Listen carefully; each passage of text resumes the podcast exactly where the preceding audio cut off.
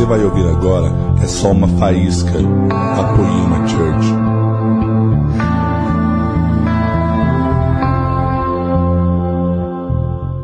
Põe a mão no seu coração, pede para Jesus falar com você hoje, Espírito Santo, no nome de Jesus.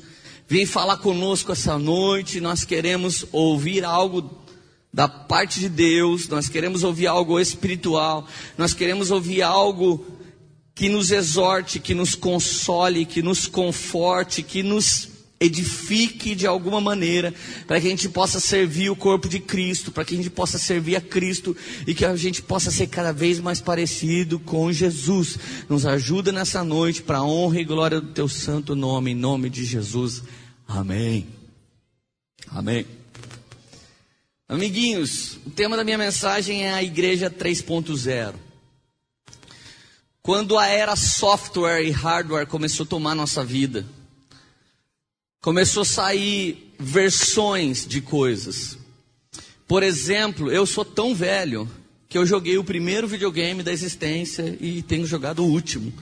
É duro isso, ter que contar para a radaça que já ah, pega no YouTube, já vai passando com o dedinho assim.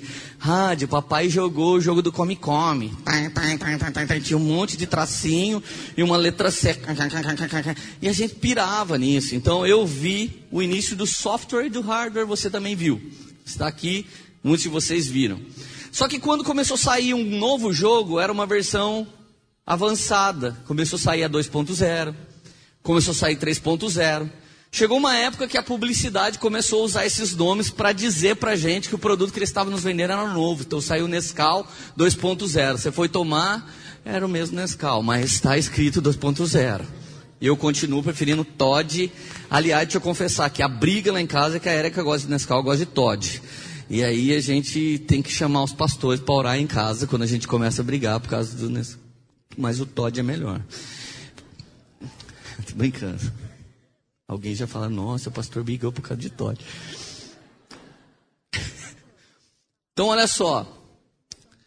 A igreja, biblicamente falando, espiritualmente e profeticamente, ela está na sua terceira versão. A primeira versão da igreja, a versão igreja, foi a igreja que Jesus fundou. Em Atos dos Apóstolos, Jesus começou a reunir pessoas para duas coisas: partir o pão de casa em casa, participar um do outro nas suas lutas e dificuldades e vir para o templo celebrar o Senhor.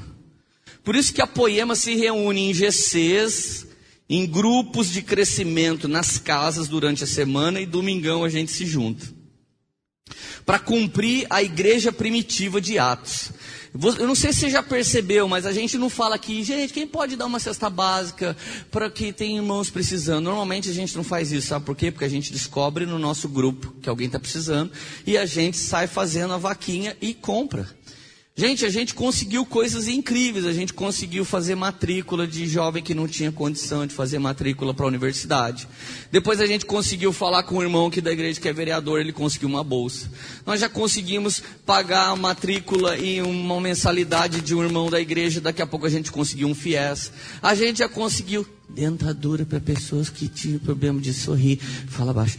A gente já conseguiu dar carro para quem ia na chuva ministrar as pessoas. E tudo isso que a gente fez, a gente não fez uma obra aqui em cima, vamos ajudar os irmãos necessitados. Gente, Mateus 6,3 diz que você tem que fazer para aquele que precisa, sem contar para ninguém que você fez.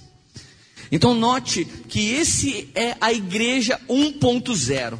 E essa igreja até 180 anos depois de Cristo ela viveu muito bem, obrigado. O grande problema da igreja 1.0 é quando foi aceita. É o exato problema que nós estamos sofrendo nesse momento. A gente está tão aceito, cara. As pessoas gostam tanto da igreja, gostam tanto da gente, que você vai parar na rádio, você vai parar na televisão, você vai parar no, na, na roda de pessoas que nunca amaram a igreja antes. E isso pode diluir um pouco dos nossos valores.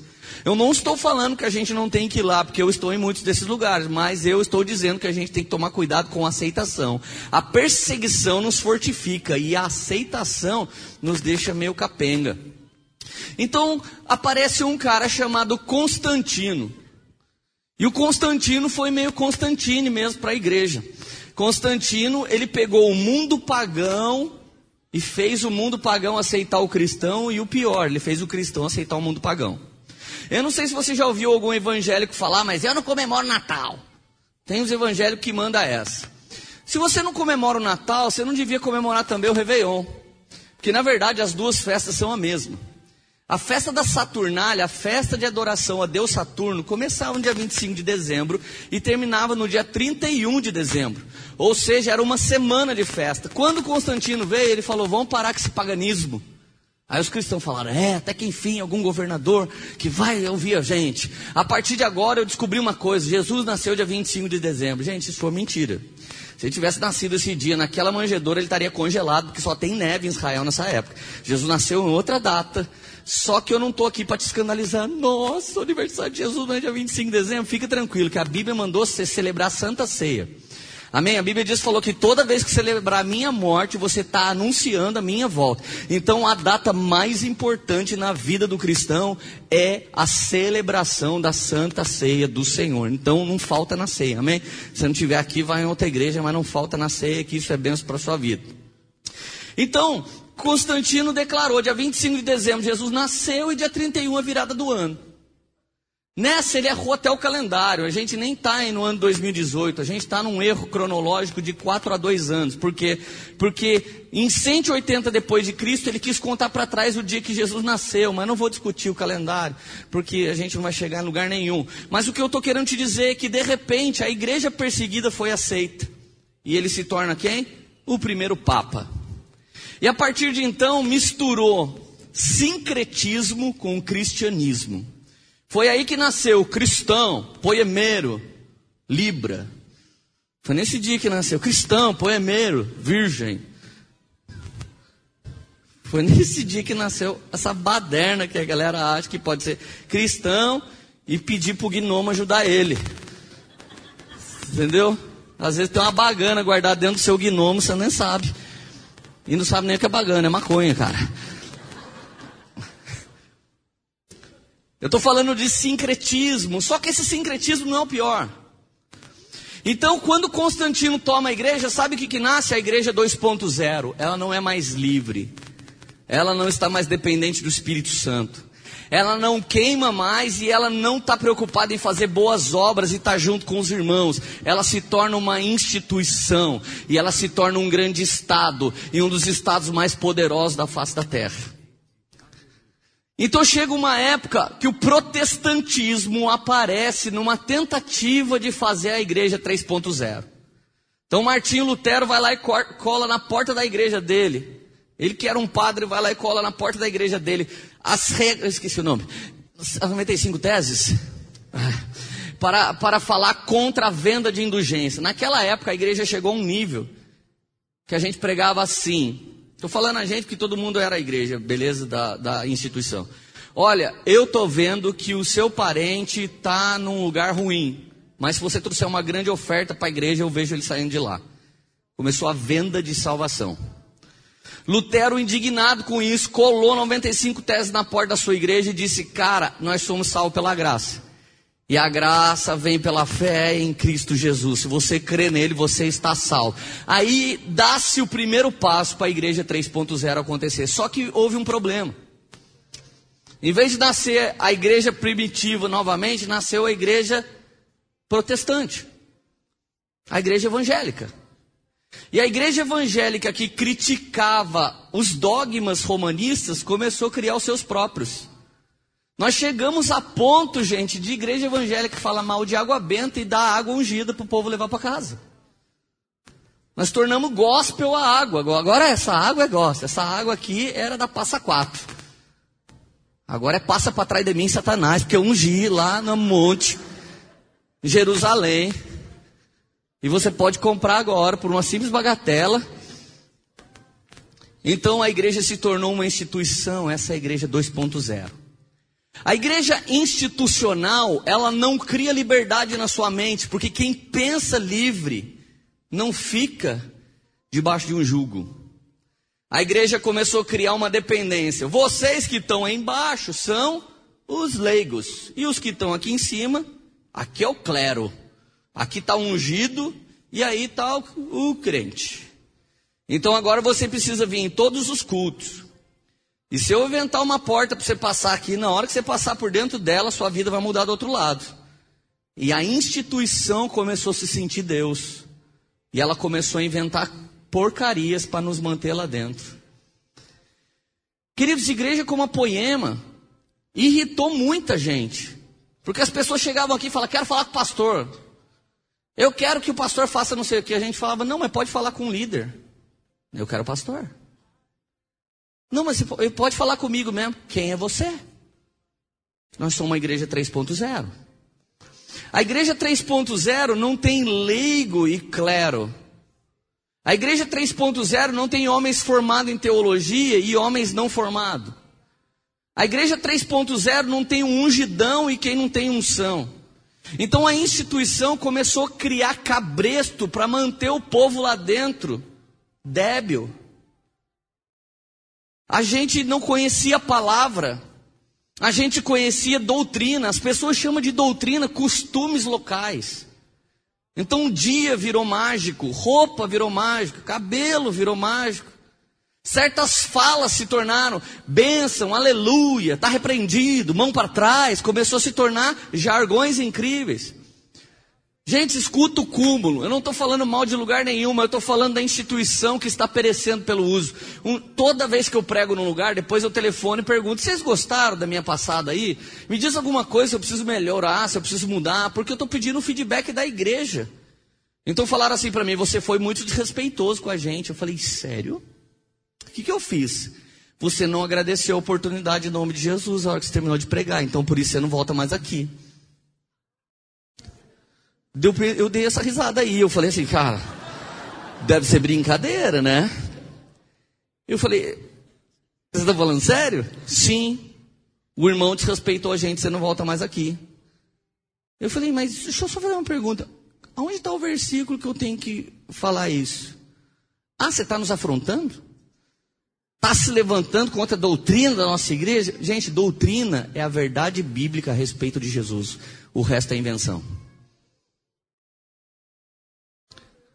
Só que, cara, o nascimento da igreja 3.0 é muito dolorido. Sabe por quê? Que você, vai, você não vai ter mais um ungidão para pôr a mão em você e mudar a sua vida.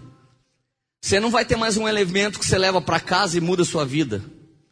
O problema da igreja 3.0 é que ela é feita de pedras vivas, e cada pedra viva, alinhada uma a outra, se torna um único empreendimento espiritual, a morada do Espírito Santo de Deus. Então Deus chama homens e mulheres, gregos, índios, corintianos, Deus chama para uma boa obra. Cara, a igreja 3.0 é uma igreja que reconhece pastor tem zelo por sua igreja, respeita o funcionamento institucional da sua igreja, mas sabe que ele é um enviado, um escolhido, uma pedra viva, mas eu sou só uma pedra, sem vocês eu seria uma pedrinha, que não estaria conectada com nada nem ninguém, mas à medida que eu assumo meu papel de pedra viva, como pastor na poema, e você assume o seu papel de membro, nós vamos estendendo braços de Cristo que abraçam essa cidade. Vamos estendendo as pernas de Cristo que caminham nessa cidade. Vamos estendendo a boca de Cristo que profetiza nessa cidade. Então não é Constantino, nem os apóstolos que vão cumprir a grande comissão, mas são homens como eu e você, porém cheios do Espírito Santo de Deus, fazendo a vontade de nosso Senhor e Salvador Jesus Cristo. Então, queridos, a Bíblia diz assim em Malaquias, capítulo 3, versículo 17: No dia em que eu agir, diz o Senhor dos Exércitos, vocês serão meu tesouro pessoal. Eu terei compaixão de vocês como um pai tem compaixão do filho que lhe obedece. Então vocês verão novamente a diferença entre o justo e o ímpio entre os que servem e os que não servem a Deus. Verei novamente fala de uma reprise, tipo vale a pena ver de novo. Você já viu a novela e foi ver de novo à tarde. Verei novamente a diferença entre quem serve e quem não serve. Gente, eu não sei como está a sua vida. E deixa eu terminar a mensagem para você não ficar triste. Mas se a sua vida não está legal, está dando para ver que você não serve a Deus. Mas se no meio da crise você está vivendo uma vida incrível que nem condiz com a crise brasileira, Deus está mostrando a diferença de que você serve a Deus. Sabe por que eu decidi pregar essa mensagem? Eu tenho ouvido gente com tanta Bíblia hoje em dia, mas com tanta falta de misericórdia, com tanta falta de perdão, com tanta falta de amor, com tanta falta de carinho, com fofoca depois de uma grande pregação. Eu não posso ver Jesus ou uma intimidade com Jesus em alguém que tem conhecimento e não o manifesta em obras. Em alguns lugares eu peguei o conteúdo que Jesus tem me revelado nos últimos anos das Escrituras, deixei de lado, falei, cara, vou pregar uma mensagem sobre amor, carinho, amizade, verdade, porque tá muita hipocrisia. Tá dando para ver, cara, a diferença de quem não serve. Você consegue se tornar institucional. Dá para se tornar pastor sem ter Jesus. Se você respeitar todas as regras de uma instituição, você consegue ser a igreja 2.0, mas a igreja 3.0 ela tem algumas grandes características distintas da 2.0. A 3.0 é cheia do Espírito Santo, e quem é cheio do Espírito Santo automaticamente será cheio de perdão, será cheio de misericórdia, será cheio de paciência, porque onde o Espírito Santo está, o fruto do Espírito Santo também está. Então o que Deus opera primeiro em mim, Ele certamente operará por meio de mim. Você, o dia que eu agir, está escrito aqui, vocês verão novamente a diferença entre quem serve e quem não serve. Do que que Malaquias está profetizando? Gente, nós acostumamos que alguém que dá algum tipo de paz é crente. Teve menina que chegou para mim e falou: Pastor, acreditei num cara da igreja. O cara só pegou eu, depois jogou eu fora, pastor. Mas ele estava no culto. Ô filha, Satanás estava no céu.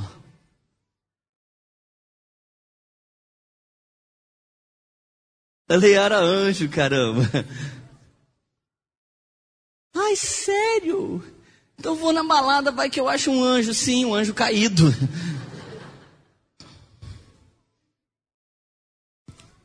Cara, presta atenção.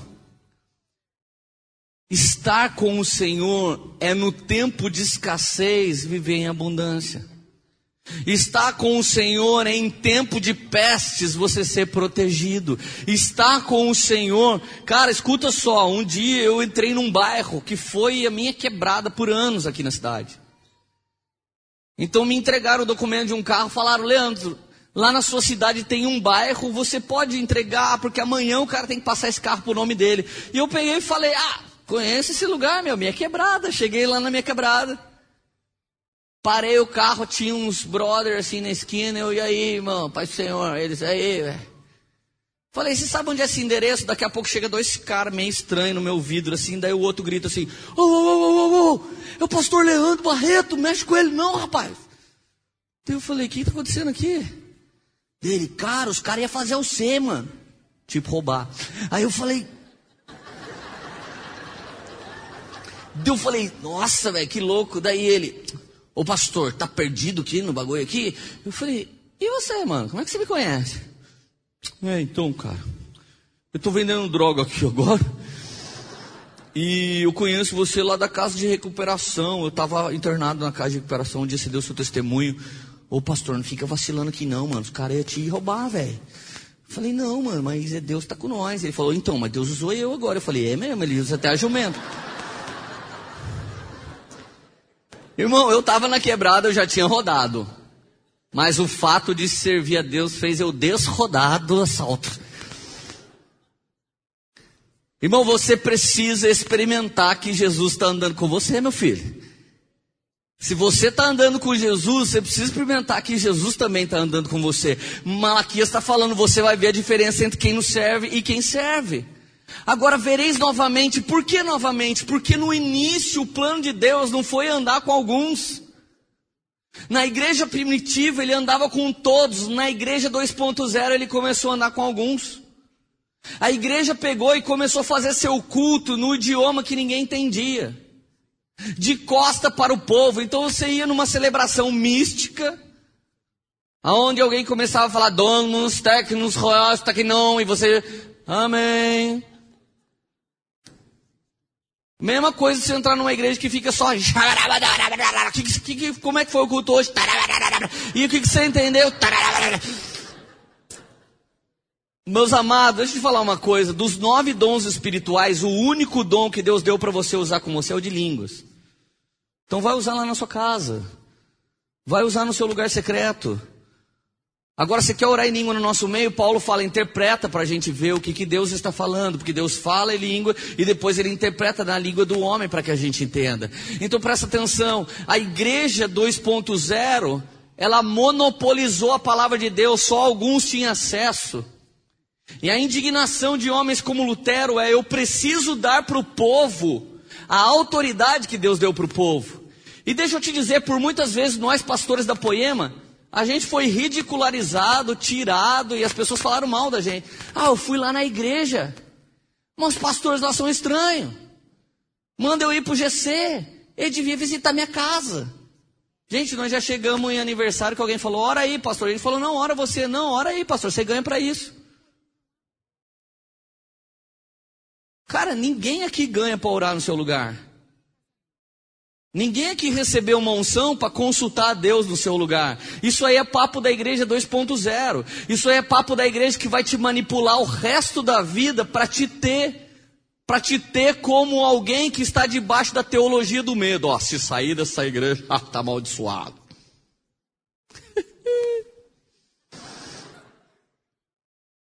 um dia uma pessoa chegou em pranto, pastor, eu fui sair da minha igreja e fui amaldiçoado pelo meu pastor. Eu falei, mas a Bíblia diz que tem que abençoar.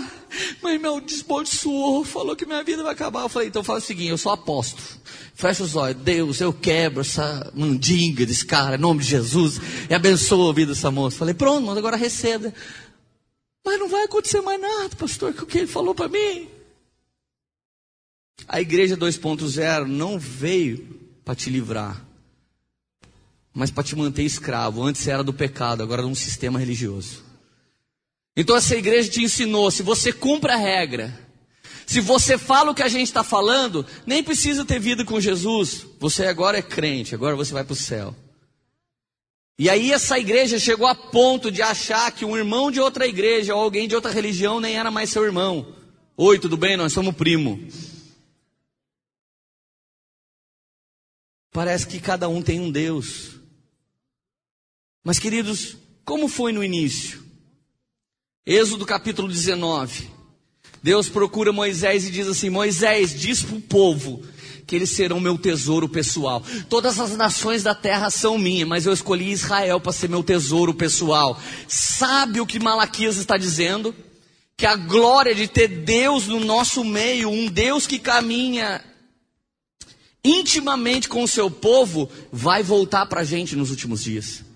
Então Deus escolheu um povo dentre todas as nações. Israel era dividido em doze tribos. Deus escolheu Israel e falou: Vocês são meus. E vocês são meu tesouro pessoal. E a terra vai me conhecer por causa de vocês. É hora que Deus começa a me abençoar para que eu abençoe outros. É hora que Deus começa a me dar dinheiro para que eu dê para outros. É a hora que Deus me dá inteligência para eu transferir para outros, espírito de revelação e sabedoria para eu dar para outros. É a hora que Deus me enche de dons para dar para outros. Então, ser próspero na Bíblia significa ser uma fonte que alimenta e que mata a sede de outros. Deus só vai abençoar os abençoadores. Deus não vai abençoar os egocêntricos. Você precisa entender, Deus ama quem vive lá no pecado e os chamam para sair desse lugar. E Deus recompensa aqueles que permanecem nele em obediência. O que, que o marxismo cultural tem ensinado para a gente? O ladrão te rouba, A polícia vem prender, você chama os direitos humanos, a corregedoria, prende a polícia porque a polícia atirou no bandido que ia te matar. No final da história, o último colocado era o bandido, na Bíblia é o bandido. Ele nessa condição vai para o inferno. A polícia foi te socorrer e você era vítima. Quando o marxismo chega, tudo inverte. O bandido agora é a vítima, vítima da sociedade.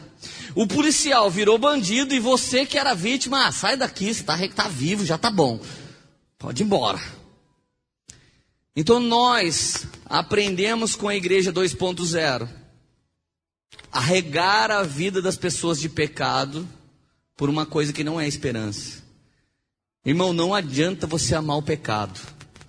Você precisa amar o Senhor e o pecador. O pecado não adianta você amar.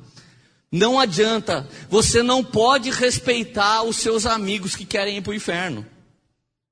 Entendeu? Você só respeita quem está indo para o céu. Quem está indo para o inferno, você dá um jeito de invadir a vida dele no nome de Jesus. E dá um jeito de amá-lo para a eternidade, não amá-lo por um momento.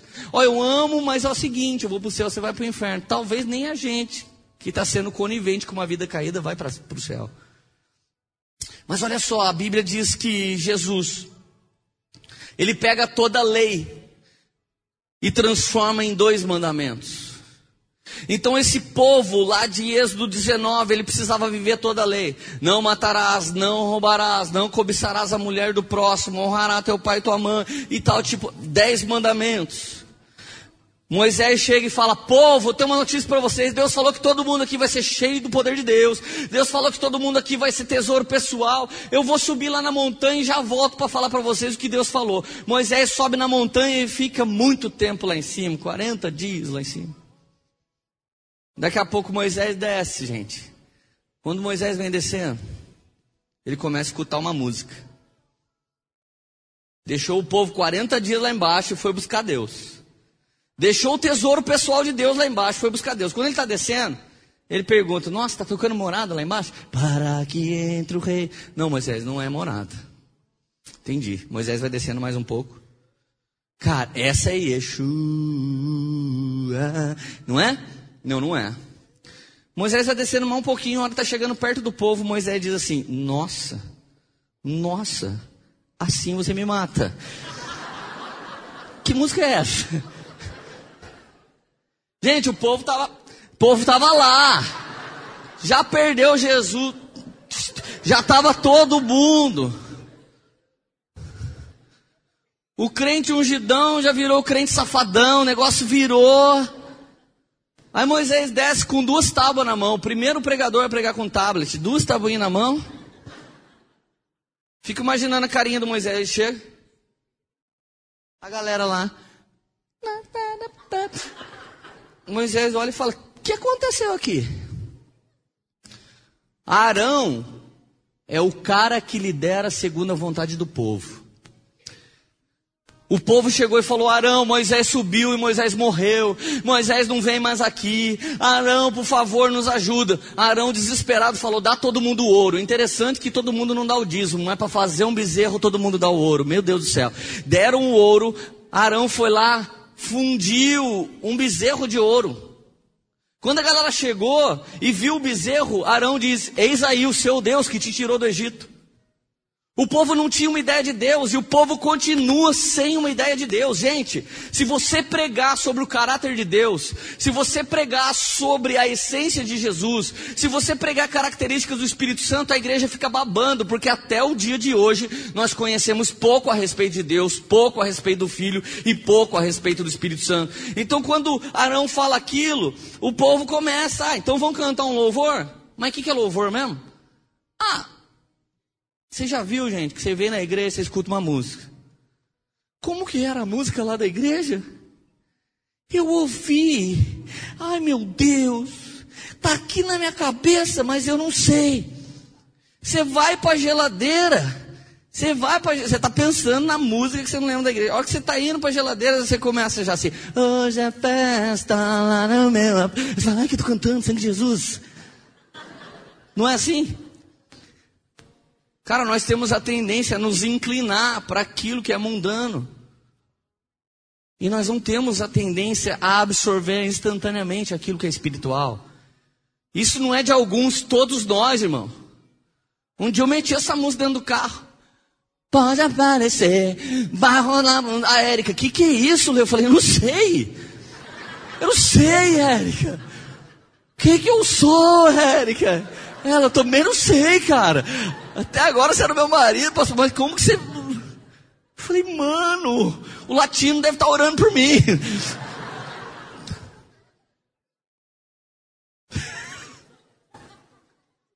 Só acontece comigo, gente.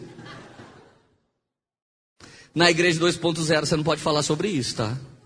Porque você precisa fingir que você é espiritual. Ainda que isso aconteça, você finge que nunca acontece, tá? Amém? Tá feliz ainda? Moisés pega, gente.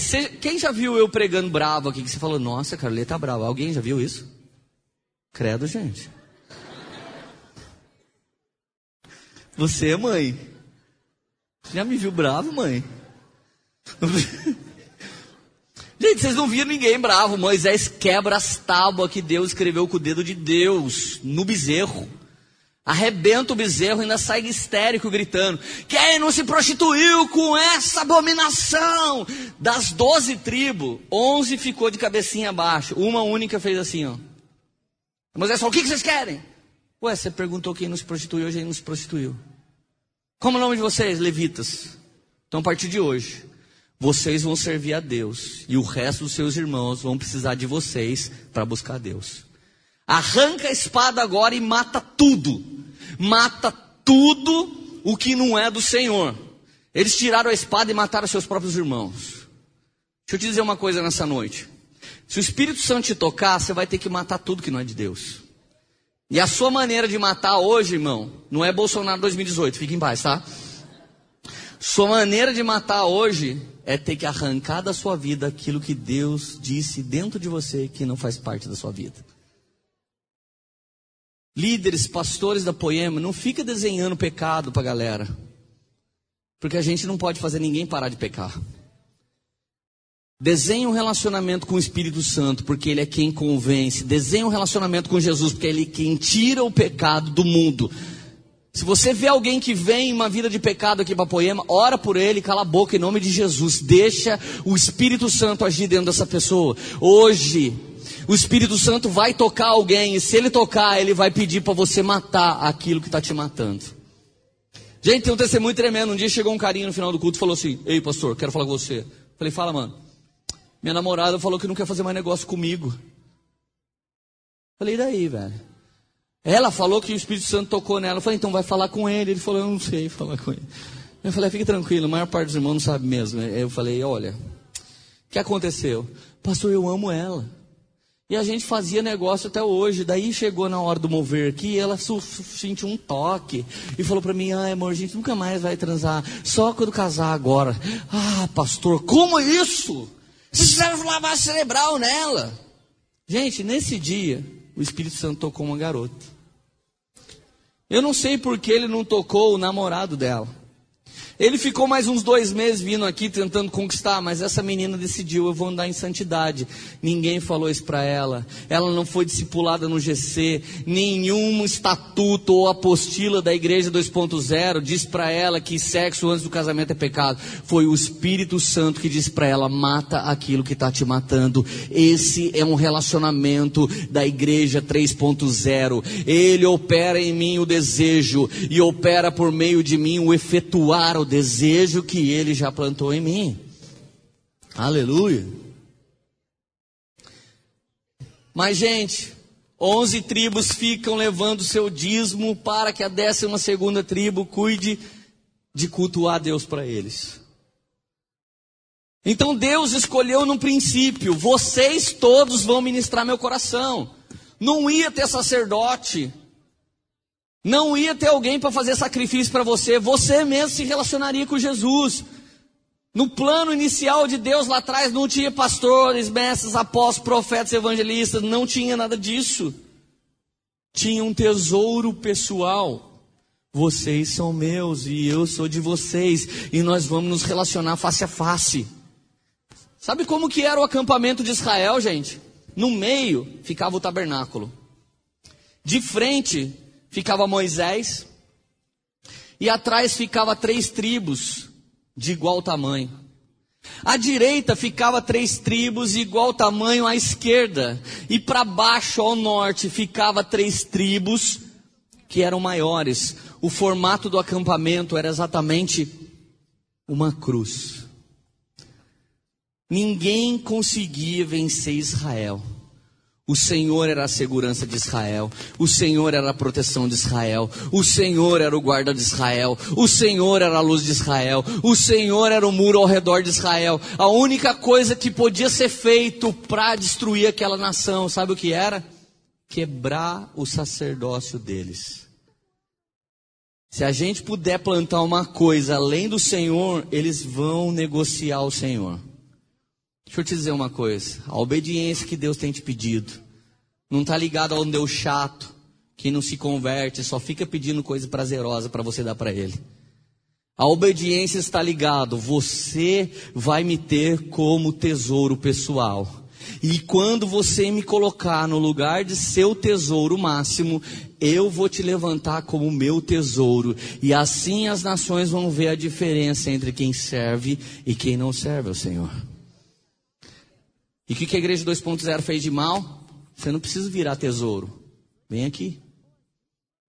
Fica aqui nas nossas campanhas o resto da vida que você vai ter o que você quer. Começaram a pregar que você ia ter o que você quer, ainda que Deus não tivesse de você o que ele queria. Isso foi um crime espiritual da instituição 2.0. Começaram a negociar a respeito de santidade, começaram a negociar a respeito de relacionamento. Então terceirizaram o relacionamento, a ponto da gente falar na igreja: vem que hoje vai ter oração forte. Me diz qual oração que é fraca. A oração mais fraca que eu vi na Bíblia foi a de Jabes. Ela cabe em um versículo. E foi suficiente para transformar a vida de Jabes para todo sempre.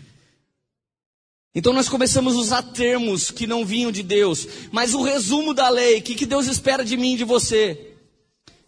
Deus espera que você não veja pornografia, Deus espera que você não jogue na loteria, Deus espera que você não procure um agiota. A gente começa a falar uma série de coisas que não é a lei. O cumprimento da lei é ame o Senhor seu Deus de todo o seu coração, de toda a sua alma, de todo o seu espírito e ame o próximo com a si mesmo. Então Deus nos deu a dica. A igreja 3.0, ela fica em Jesus, ela permanece em Jesus, ela permanece na videira, ela fica na videira e depois ela frutifica pela vida do próximo. O Senhor espera se relacionar com você, Ele não espera que você pare de fumar, Ele não espera que você pare de beber, Ele não espera que você pare de falar palavrão. Isso aí é consequência natural do seu relacionamento com Jesus. Mas a igreja 2.0 fica falando para você, ó, muda o seu jeito de falar. Escuta essa música aqui, ó. Essa música aqui é evangélica. Essa aqui abençoa sua casa. Aí a gente chega, gente, a ponto de ligar nosso rádio e deixar o nosso rádio como incenso. O indiano acende incenso para purificar a casa. O crente deixa a rádio ligada 24 horas. Você entende? Nós pertencemos ao mesmo sincretismo no final da história. Vocês estão felizes ainda? Agora, gente, por que, que eu estou pregando essa mensagem? Para muitos poemeiros eu estou chovendo no molhado. Mas o problema é que nem todo mundo pratica o que eu estou falando. E para outras pessoas, eu estou falando algo que você nunca ouviu antes. Porque infelizmente a instituição cria coisas. A Poema é um tipo de instituição, não é a 2.0, mas é um tipo.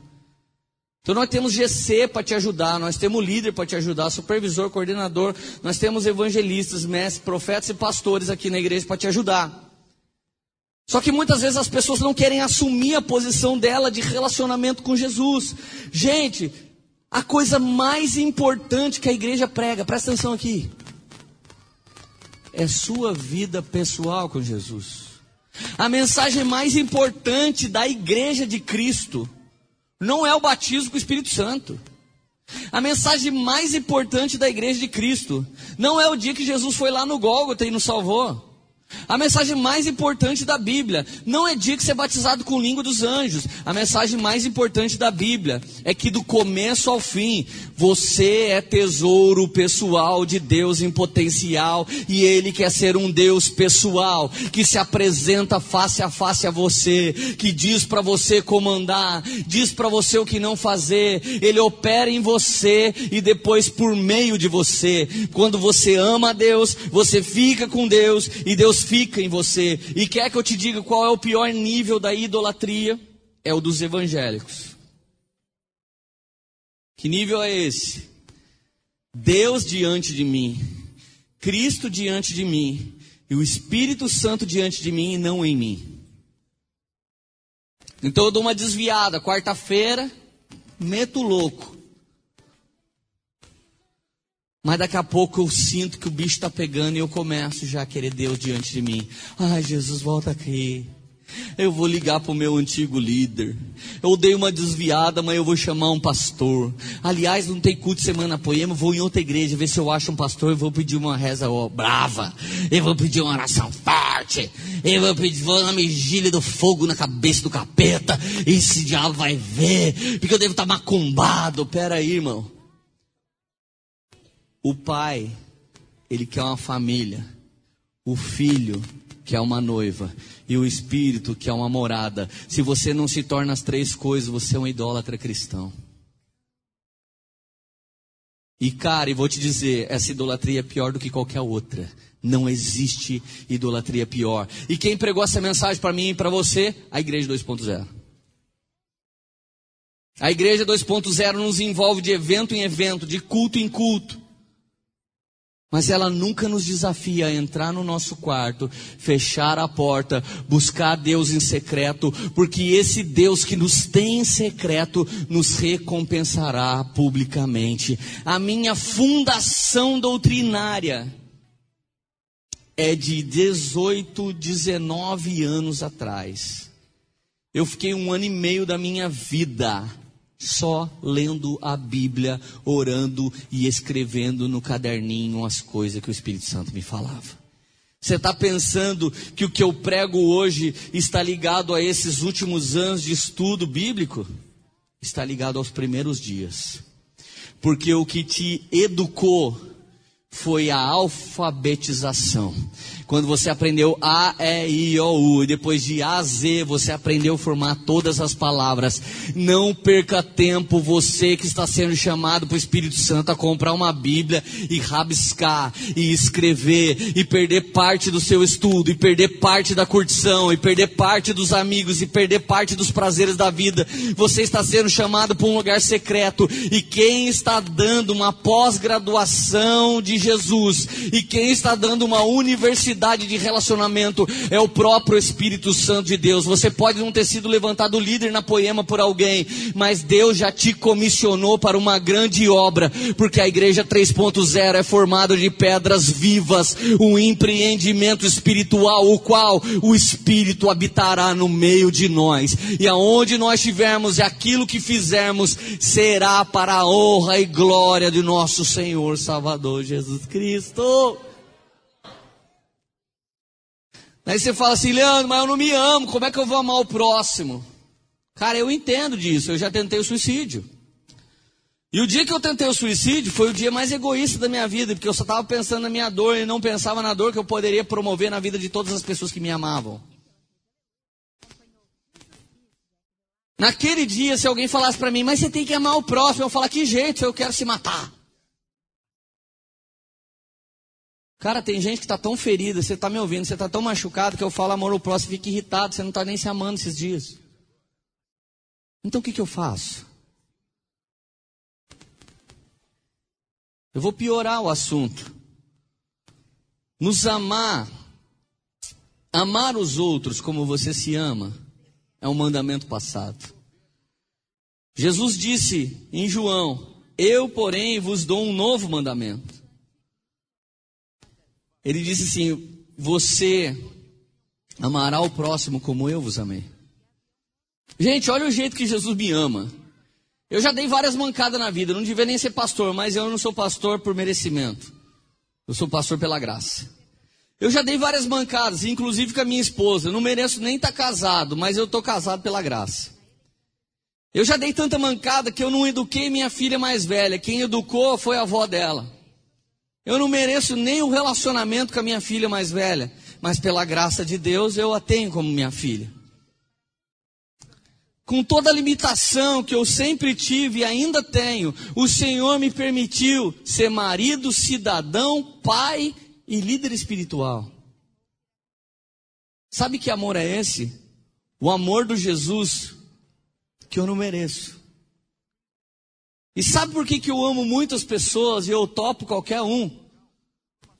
Porque ele mandou eu amar as pessoas do jeito que ele me amou.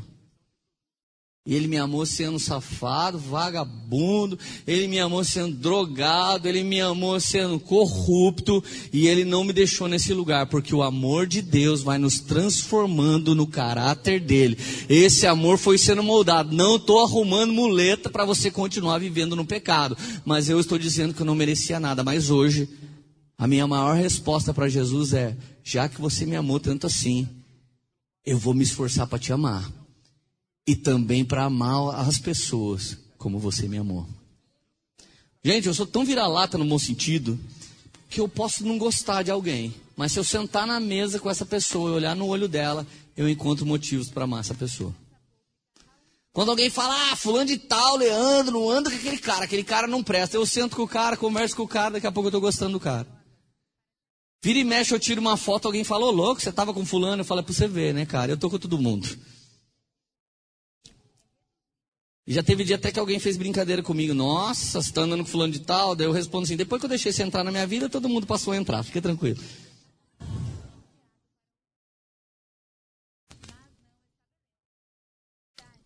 Gente, Joel disse no capítulo 2, verso 28. E depois disso derramarei do meu espírito sobre todos os povos. Agora, na igreja 3.0, ele não quer só os judeus. Ele quer todo mundo. Ele quer todo, até a, até a Alemanha Deus quer, gente. Mesmo com 7 a 1. Deus ama tanto a Alemanha que tirou meu pai espiritual do Brasil e levou para a Alemanha para ganhar aqueles caras. E derramarei do meu espírito sobre todos os povos, os seus filhos e suas filhas profetizarão. Agora quem vai profetizar? O pastor da igreja? Seus filhos. Gente, escuta essa. Primeira vez que eu ganhei dólar de oferta semente, eu procurei um profeta americano para eu plantar o dólar. Porque eu preciso plantar a espécie da terra para eu ter colheita. A primeira vez que eu ganhei euro, eu não viajei para a Europa, mas chegou na mesma semana, uma pessoa me deu 10 euros, a outra me deu 10 e a outra me deu 50. E a terceira pessoa falou para mim: hoje essa, esse dinheiro não quer dizer nada para você, mas ele fala sobre o futuro. Meu Deus, eu falei: Deus do céu, o Senhor está abrindo essa porta. Qualquer dia eu vou ter que ir para lá e eu preciso agora achar um homem de Deus europeu para plantar um euro. E de repente o Mark Schubert trouxe um pastor alemão para cá. Não era cachorro, era de gente mesmo. Ele trouxe para cá.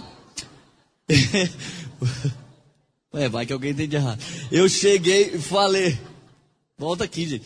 Eu falei assim, cara, eu vi aquele cara, eu tinha 70 euros no bolso. Eu, eu vi aquele cara, eu falei, cara, vem aqui. Queria plantar uma semente na sua vida, tá, tá, tá, tá, tá, e, tipo, e ele me ministrou.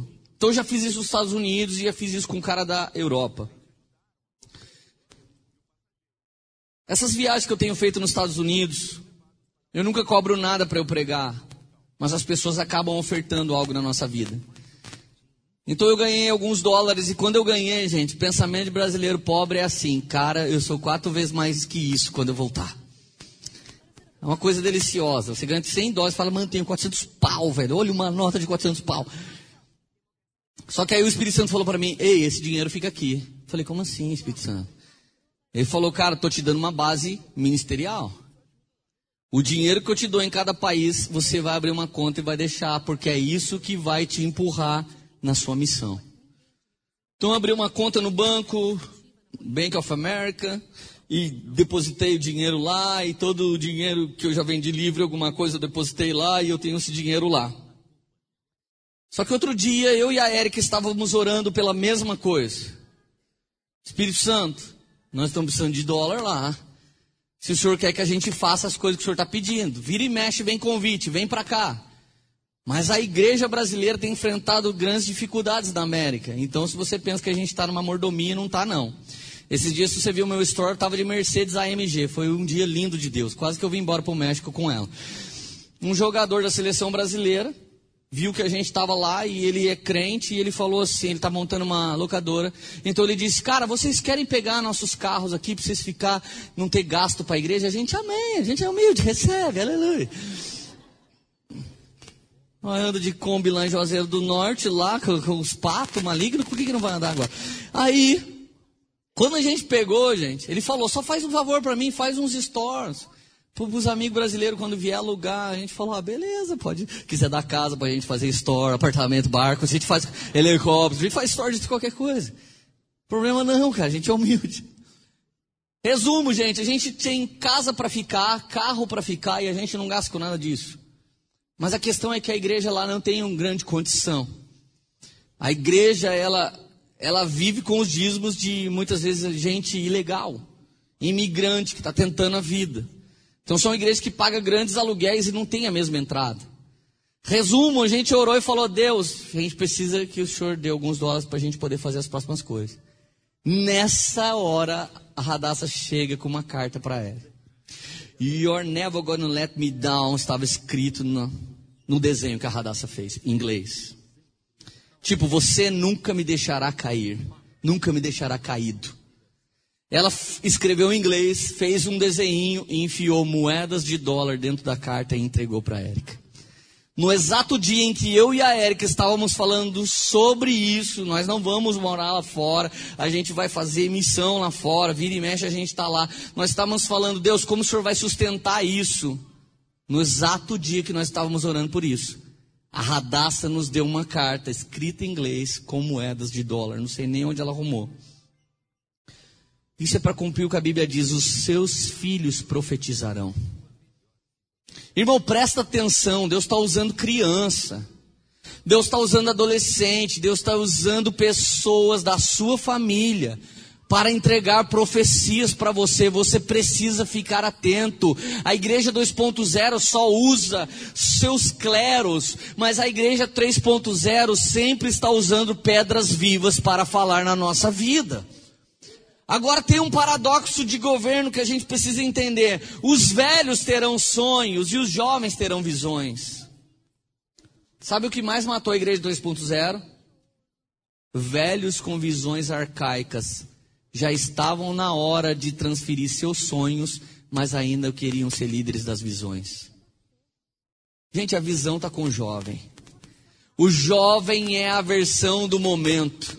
Se a igreja já está na versão 3.0, os profetas também estão. Isso significa que todo lugar em que você é o mais velho, transfere seu sonho. E todo lugar que você é o mais jovem, tenta estabelecer uma visão. O pai sonhou com um tesouro pessoal e o filho Jesus veio estabelecer a visão.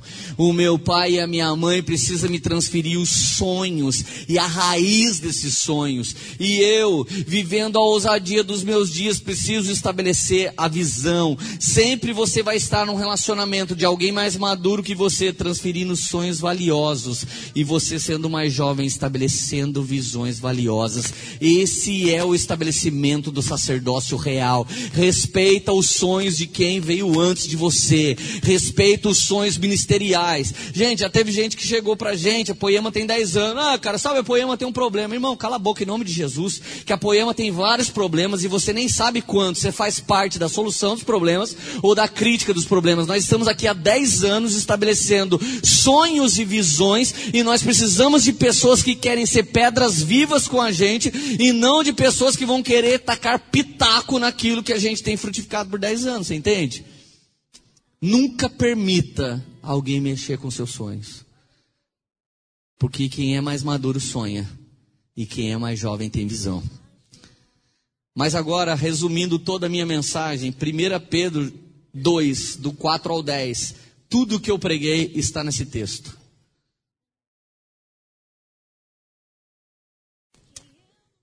Desde de Êxodo 19, desde Atos dos Apóstolos, desde Constantino, desde Lutero e desde as igrejas tradicionais brasileiras e do mundo inteiro, Deus está querendo uma única coisa.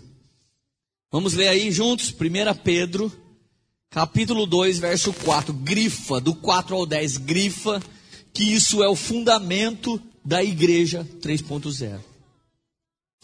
À medida que você se aproxima dele, Jesus, a pedra viva, rejeitada por muitos homens, mas escolhidas por Deus e preciosa para Ele.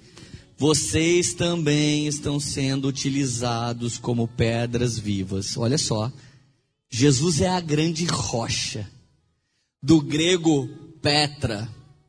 Nós somos pequenas pedras, do grego Petrus. Então Jesus disse para Pedro assim: Petrus, ele disse, na verdade, Cefas era o nome dele. Tu és Petrus, e sobre esta pedra edificarei a minha igreja. Sabe o que Jesus disse? Pedro, você é uma pequena pedra, e sobre essa pedra que sou eu, edificarei a minha igreja. Tem gente que acha que Pedro é pedra, e sobre esta pedra, Jesus disse: Pedro, você é um pedacinho de pedra, mas junto com cada um dos poemeiros, vocês vão formar o corpo da Petra, o corpo de Cristo. E eu, como cabeça, vou comandar e orquestrar a igreja 3.0. Nos últimos dias derramarei do meu espírito, e os velhos vão transferir os seus sonhos, e os jovens terão visões, e as crianças e adolescentes profetizarão, e não haverá mais clero e leigo, mas uma nação santa, uma geração eleita, um povo exclusivo de Deus. Então você é médico. Na igreja 3.0 é médico cheio do Espírito Santo. O dia que o exame não revelar, Deus vai revelar. Você é psicólogo.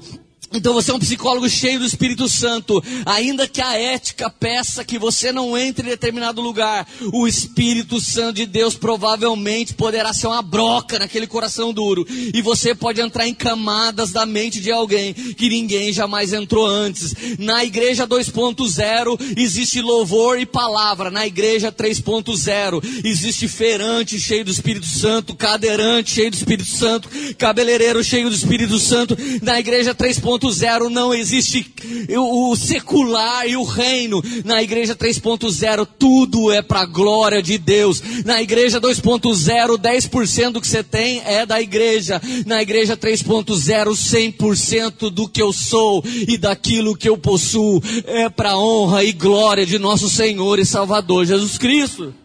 Você, verso 5, também estão sendo utilizados como pedras vivas.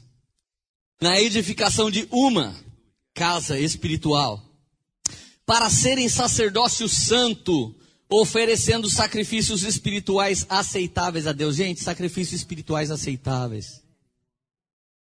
Quantos sacrifícios e oferta a igreja 2.0 inventou que nunca foram agradáveis a Deus?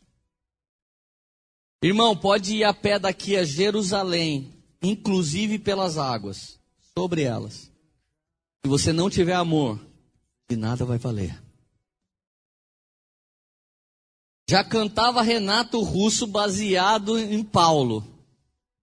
Ainda que você fale a língua dos homens e dos anjos, se você não tiver amor, até ele sonhava com a igreja 3.0, ainda é, é, é uma tristeza.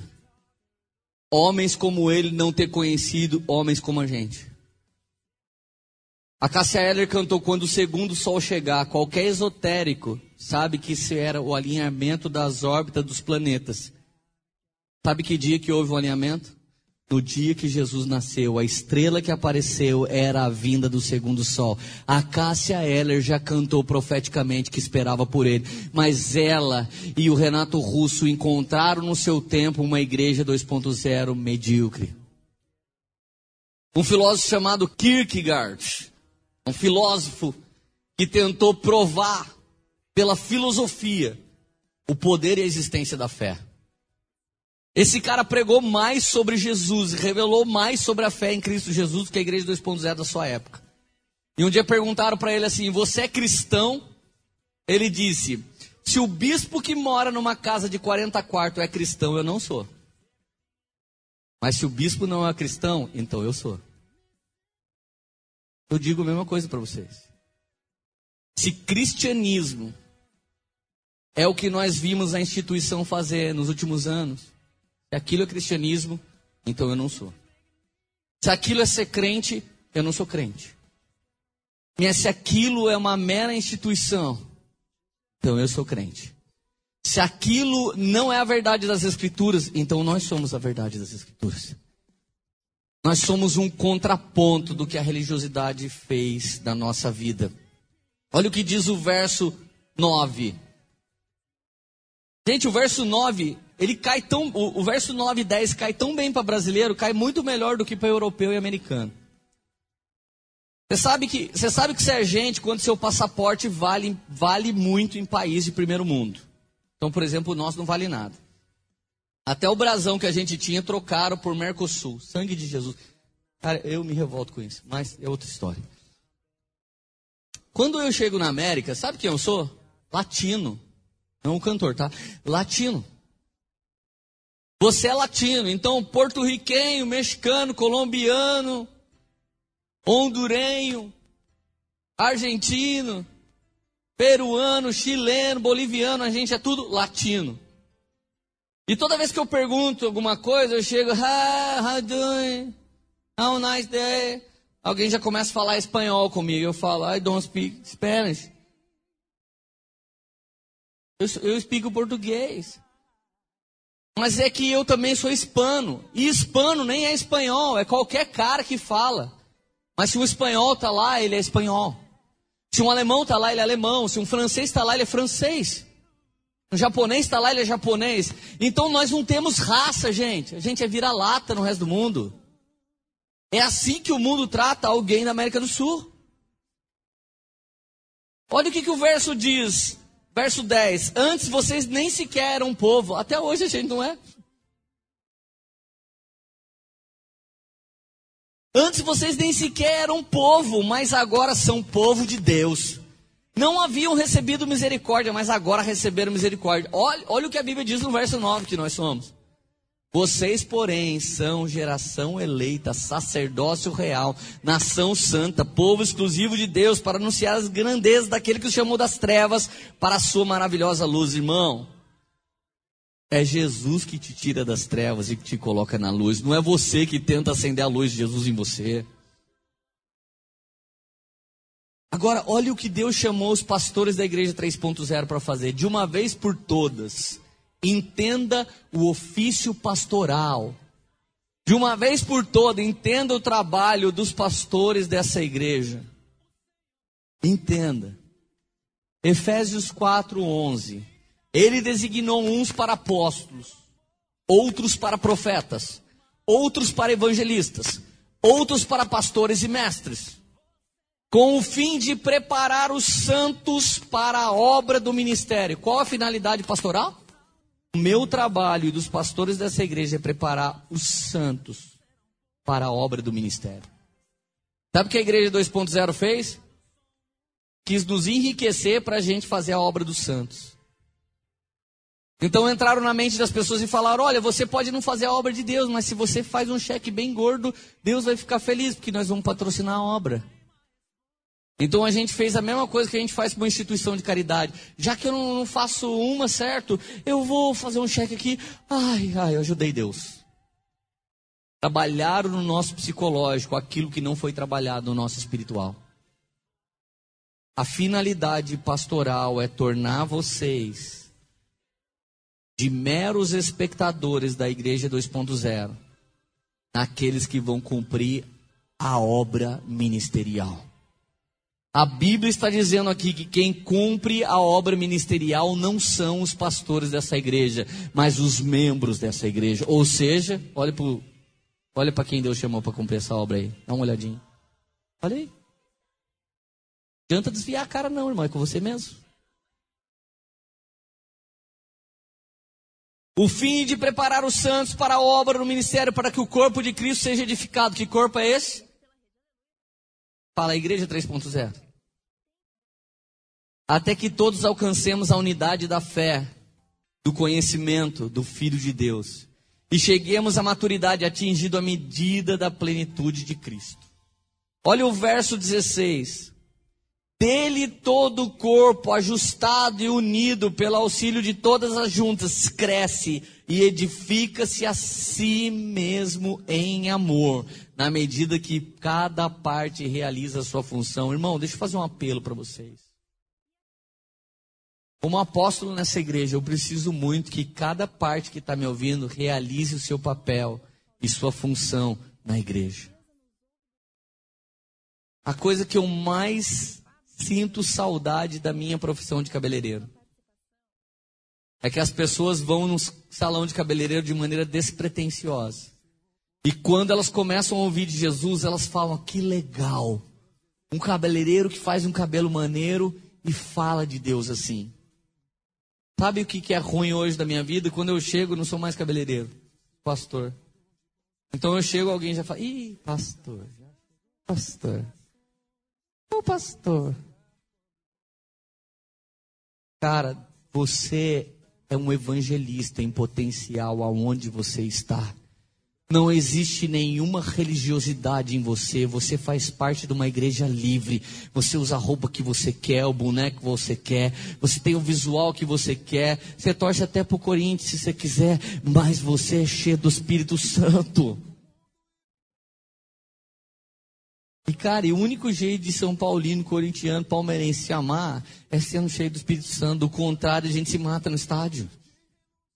E isso não tem lógica. Sabe o que, é isso? É você fazendo a sua função. Então, para finalizar a história, Romanos 15, 15. A respeito de alguns assuntos, eu lhes escrevi com toda franqueza, principalmente para fazê-los lembrar-se novamente deles, por causa da graça de Deus que Ele me deu.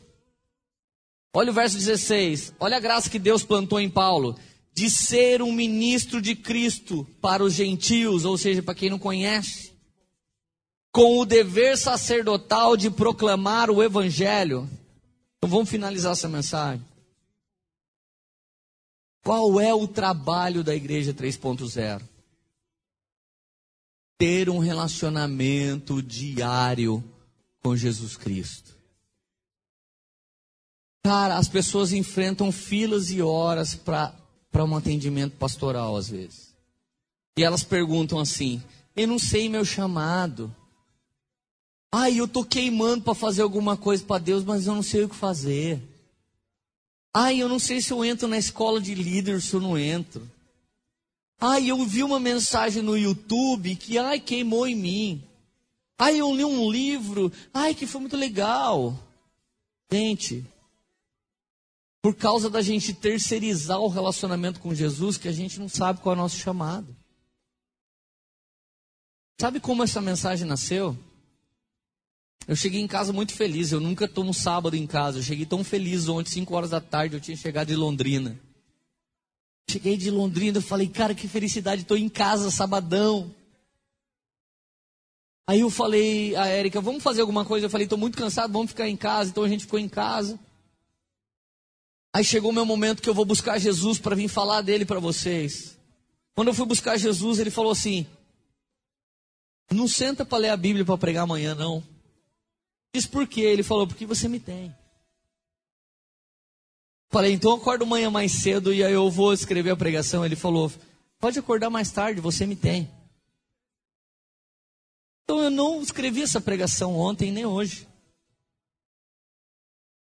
E hoje eu acordei 8 horas da manhã.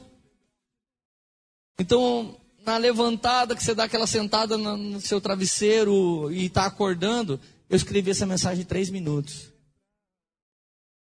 E Jesus me falou, Leandro, você vive disso. Eu tenho te levado em todos os lugares respaldado no seu relacionamento comigo. Cada vez que você me consulta, você sabe o que pregar. Cada vez que você anda comigo, você sabe o que comprar e o que não comprar. Cada vez que você anda comigo, eu exerço dentro de você um pedido de perdão que você está devendo. Leandro, cada vez que você se relaciona comigo, eu te ponho no lugar e na hora, no momento certo. Gente, o que nós vivemos na América dessa vez era tanta casa para ficar, era tantos irmãos para estar tá junto, a gente não conseguiu ir num parque, a gente não conseguiu ir num restaurante. Todos os dias nós estivemos por 14 dias na mesa de irmãos discipulando pastores e pessoas. Deus nos levou até aquele lugar, pagou toda a conta, nos abençoou em tudo, somente para que a gente derramasse do nosso sacerdócio. Deixa eu falar uma coisa para você, você poemeiro que já sabe isso. Eu estou chovendo no molhado pregando para você. O que, que você tem feito com o seu sacerdócio? Como tem sido o seu momento com Jesus? O primeiro passo é fica nele, anda com ele, mergulhe nele, deixa ele operar o querer dele em você. E o segundo passo é o dever sacerdotal de proclamar Jesus para os outros. Na minha viagem, Deus falou para mim: separa dois livros, porque você vai encontrar duas pessoas especiais pelo caminho. Separei dois livros, deixei dentro da minha mochila. O resto dos livros que eu levei para distribuir lá, foram na mala. Eu chego no guichê da Azul, minha mala passou do peso, aí você já tem que pagar uma grana. Daí o cara falou para mim, eu falei, cara, quanto vai ser isso? Ele, calma, seu Leandro, vamos conversar um pouquinho. A Érica precisava de um espaço maior por causa do joelho. O cara me fez uma promoção. Numa viagem internacional, isso custou 200 reais. Aqui, nacional, às vezes custa 80. Aquele cara foi tão agradável comigo, de repente eu senti Jesus falar: É ele. Quem me disse que o atendente da Azul era especial? Meu relacionamento com Jesus. Eu disse, cara, posso te dar um presente? Ele, não, eu não preciso de nada, cara. Eu, eu não posso aceitar nada. Eu falei, mas eu quero te dar um presente. Ele, ai, cara, então tá bom. Eu dei meu livro, ele, ah, cara, pode autografar para mim? A igreja 3.0 fala, não, eu não sou artista. Eu falei, cara, posso. Escrevi um recado de Jesus para ele, uma profecia. Escrevi Leandro Barreto. Ele me deu o WhatsApp dele. Quatro dias depois, ele, cara, eu li o livro. Quando que saiu novo? Eu falei, Júlio. E quando na próxima viagem eu passo aqui de novo te dou ele, muito obrigado. Chegando na no controle de imigração na América, o cara muito doido olhou para mim assim. Olhou na minha tatuagem assim, ele. Louco, rabisco, hein? Falei, é, mano, bem louco. Ele aí veio curtir em Orlando. Falei, pra caramba. E você? Também, cara. Pô, vou ver os amigos. Falei, sou missionário, mano. Vim dar umas pregadas por aí, curti pra caramba dele. Que louco, mano. Aí ele chegou de lado e falou, cara, Conhece Rodolfo Abrantes? Falei, conheço, cara. Ô, mano, tô vendo várias pregações do cara. Sinistro cara, né, mano? Falei, cara, ele é animal, velho. Ele, ele é de Deus mesmo. Eu falei, você tá louco, velho. Cara de Deus pra caramba, cara. Choro, choro vendo ele. Nossa, mano. Que legal. Pô, também meio missionário maneiro, né, velho? Eu falei, então, mano, é nós. Falei, cara, posso te dar um presente? Eu puxei meu livro, ele. Porra, que louco, mano. Você tem um livro. Olha que maneira essa capa, velho. Ô, oh, mano. Tô precisando fazer isso que você fez e o Rodolfo fez. Falei, mano, vem com nós que você brilha, tio.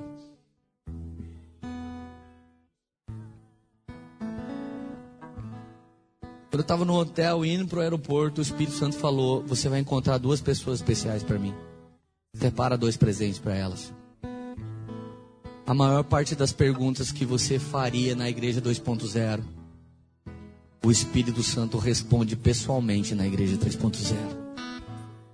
Tem muita gente me ouvindo aqui que você é tão cheio de sabedoria, tão cheio de conhecimento bíblico, tão cheio do poder de Deus. Eu gostaria de te dar uma ordem. Não espera poema te levantar líder para você liderar segundo a vontade de Deus. Sai fazendo o que Ele está pedindo para você fazer. Levanta e sai fazendo o que Ele está pedindo para você fazer. Ele pede para você visitar os encarcerados. Cara, visita os encarcerados. Ele pede para você levar uma comida para o pobre. Leva uma comida para o pobre. Mas antes de fazer qualquer coisa que Ele está te pedindo, fica no lugar secreto com Ele. Porque Ele vai falar com você. A igreja de pedras vivas é uma igreja cheia do poder de Deus. Ela não é uma igreja cheia de informações teológicas, ela é uma igreja cheia de palavras vivas. Ela é uma igreja municiada, não é uma igreja treinada e capacitada, é uma igreja municiada. Treinamento e capacitação você consegue em qualquer universidade. Treinamento e capacitação você consegue em qualquer associação dos empregados de Taubaté, mas ser municiado é receber poder de Deus. A igreja 3.0, ela é empoderada por seus pastores. Então cada um dos ministros que sobe nessa plataforma, ele deseja dar para você o seu destino profético no Senhor. Eu quero te pedir perdão se alguns dias nós pastores fomos um pouco ásperos na sua chegada. Me ajuda. Não é que a gente não queria te ajudar, mas é que a gente sempre quis que você fosse aquilo que a gente é com o Senhor. A gente nunca quis tratar você como um dependente de pastores, mas a gente sempre tratou você como uma flecha. O ministério Poema é um arco, o arqueiro é Jesus, e o treinamento espiritual que você tem recebido aqui é para Deus te pegar qualquer dia e acertar um alvo. Esse alvo vai ser um belo casamento, esse alvo vai ser uma família restaurada e restituída, esse alvo vai ser uma vida de vitória ao invés de cinza, uma vida de alegria, uma vida cheia do Espírito Santo, uma vida que você não depende de homem para falar: ah, você dá a sua bênção para eu ir no Batuba. Irmão, você está abençoado para entrar e para sair, você está abençoado para ir às nações, você está abençoado para onde quer que você chegue, você põe a planta no seu pé e declare: a paz de nosso Senhor e Salvador Jesus Cristo, a comunhão do Espírito Santo e o amor de Deus Pai esteja com vocês, e aonde você chegar, você será a paz, você será a cultura e você será a voz, porque a igreja 2.0 queimou o nosso filme, a igreja 2.0 tornou pastores e instituições como mercenários, mas a igreja 3.0, cheia do Espírito Santo, ela vai trazer novamente a esperança do nome que é sobre todo nome para a face da terra. Querido, em nome de Jesus, não despreze o seu lugar secreto, não despreze o seu tempo no quartinho, não despreze o seu tempo de oração, não despreze as palavras poderosas que o Espírito Santo te diz. Tem gente escolhendo o erro, que o Espírito Santo já te diz que isso é errado, e muitas vezes você segue conselho de ímpios para ganhar respaldo para o seu erro. O problema de uma igreja nécia, de uma igreja louca, é que eu fico procurando o palpite das pessoas para algum dar o palpite do pecado que eu estou desejando viver. Querido, em nome de Jesus, o Espírito Santo já falou para você o que é de Deus e o que não é. Deixa ele matar, deixa ele matar tudo que não vem do sacerdócio, deixa ele matar tudo que não vem do relacionamento. Mas é certo que depois dessa morte ele trará vida e vida com abundância. Fica de pé, vamos buscar Jesus agora. Eu quero, eu quero te chamar e te convocar para ter o seu momento de sacerdócio com Jesus agora. Essa canção é uma canção épica. Essa canção é uma canção que marcou uma história de um nível muito grande de intimidade nos anos 90. Eu não quero que você fique de olho aberto.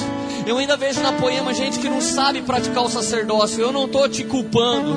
Mas, querido, não seja um mero espectador do que rola aqui nessa plataforma. Seja um participante. Diz para Jesus o quanto você quer ser dele. Diz para Jesus o quanto você quer fazer parte dessa igreja. Eu preciso de vocês, gente. Eu preciso porque vocês são comigo, o corpo de Cristo. Eu preciso de cada pedacinho. De cada pedacinho dessa igreja posicionado. Se você precisa sair do seu lugar e vir para frente, dobrar o seu joelho aqui, se você quer ficar aí mesmo, não importa, mas é momento de praticar o seu sacerdócio. É momento, porque se você for municiado essa noite, é certo que você terá para viver e terá para dar para outros. Jesus, eu quero ficar contigo. Eu quero ser teu amigo.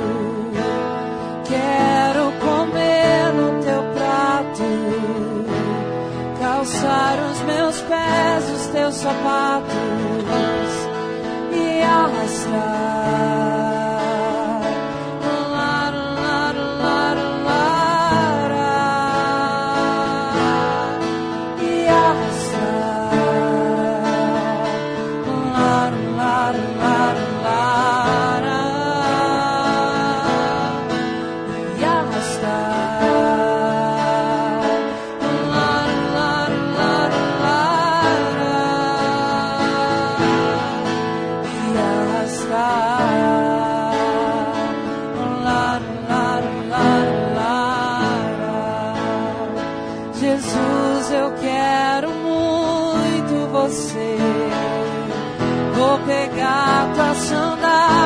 esconder, esconder pra você não sair. Pois eu quero estar perto de ti e te abraçar.